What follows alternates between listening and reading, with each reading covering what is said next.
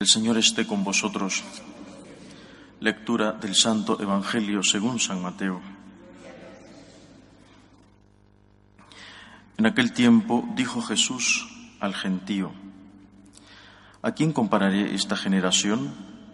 Se asemeja a unos niños sentados en la plaza que gritan diciendo, hemos tocado la flauta y no habéis bailado, hemos entonado lamentaciones y no habéis llorado porque vino Juan, que ni comía ni bebía, y dicen, tiene un demonio.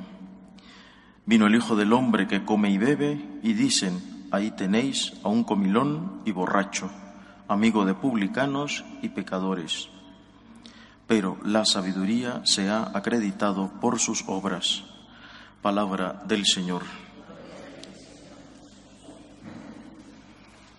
Estas palabras de Jesús son tan aplicables a nuestra vida diaria, no solo espiritual, sino también a la vida cotidiana, o sea, lo que vivimos diariamente. Por una parte, eh, Jesús se queja, Él está hablando a un nivel muy alto, trascendental, está hablando de la redención humana.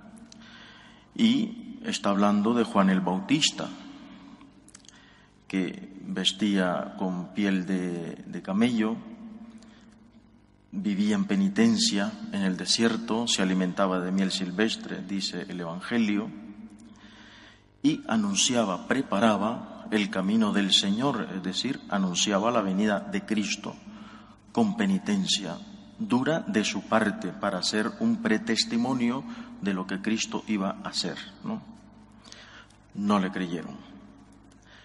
Luego viene Jesús, que es la buena nueva, la buena noticia, que es Cristo y su mensaje, ¿no? Una novedad grande, el Cristo, el Mesías, que se hace hombre cercano, se hace tangible, y entonces come y bebe con la gente, se hace amigo de los pecadores, porque para curar un enfermo hay que estar con el enfermo, hay que tocarlo. Y Jesús se mete con los publicanos a comer con ellos, con los pecadores, para convertirles. No le creyeron. De Juan decían que era, pues, eh, tenía un demonio. Y de Jesús se dice que es un borracho y comilón. En el fondo Jesús eh, les está reprochando, de ninguna manera eh, quedo bien con vosotros. Juan Bautista, inspirado por el Espíritu Santo, por lo tanto, por Dios, enviado por Dios, no les convence. Estoy yo con vosotros, no os convenzo.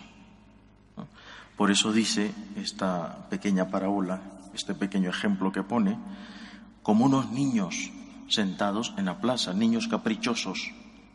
Unos niños le dicen a otros niños, Hemos cantado lamentaciones para que lloréis y no lloráis. Juan el Bautista. Y hemos tocado la flauta y no bailáis, no reís. Jesús. Y como digo, esto pasa en nuestra vida espiritual. Por ejemplo, cuando queremos que Jesús se adapte a nosotros, que Jesús se adapte a mi carácter a mi forma de ser y no yo adaptarme a Jesús. Entonces la criatura quiere dominar como un títere al Creador y lo quiere tener a sus pies. En la vida diaria también, ¿no? Por ejemplo, no hay lluvia, uy, qué sequía, qué terrible. Viene la lluvia, qué barbaridad, cuánta lluvia. Mejor que llueva de noche. Buscamos el, clima perfecto. Diríamos que es la primavera, ¿no? Está fresquito.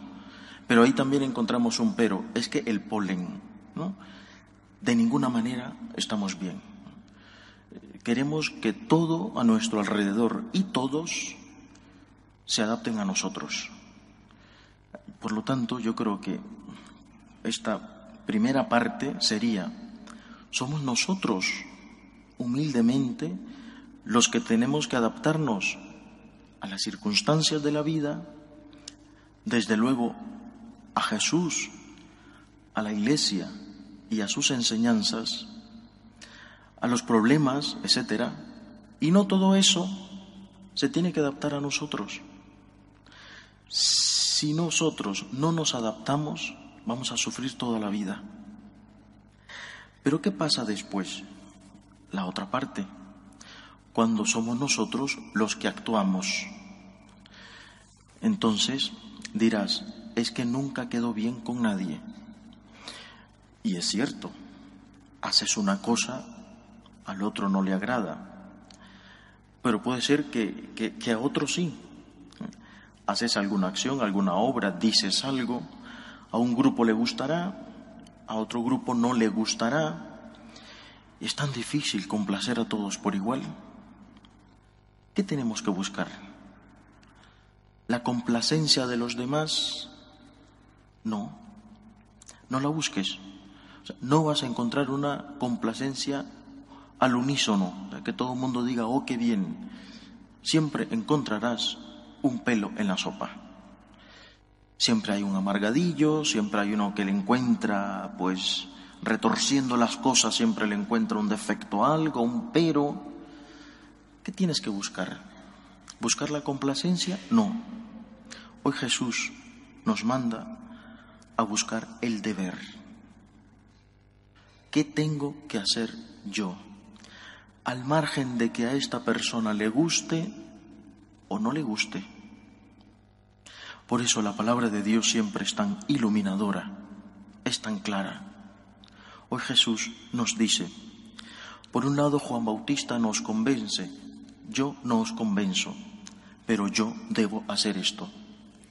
Aunque ni él ni yo os hemos convencido, mi deber es anunciar íntegro el mensaje de mi Padre. Morir en la cruz, resucitar. Llevar a cabo la obra salvadora, al margen de quien crea o no crea. Este es el modelo para nosotros. ¿Qué debo hacer yo? Lo que tengo que hacer. Aunque a algunos les guste, a unos medios les guste y a otros no les guste para nada.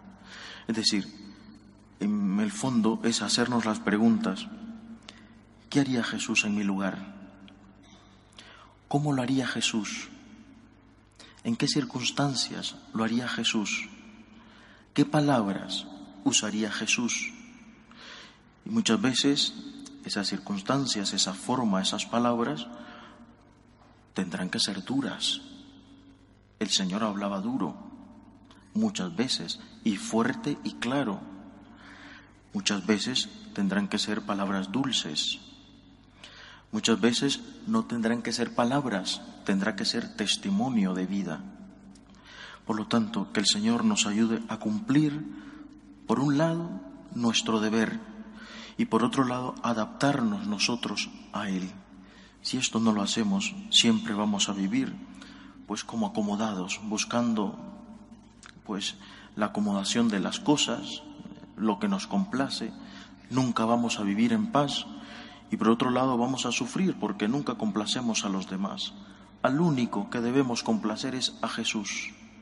Yo debo hacer esto por ti, Jesús, por honor a ti, por ser fiel a ti.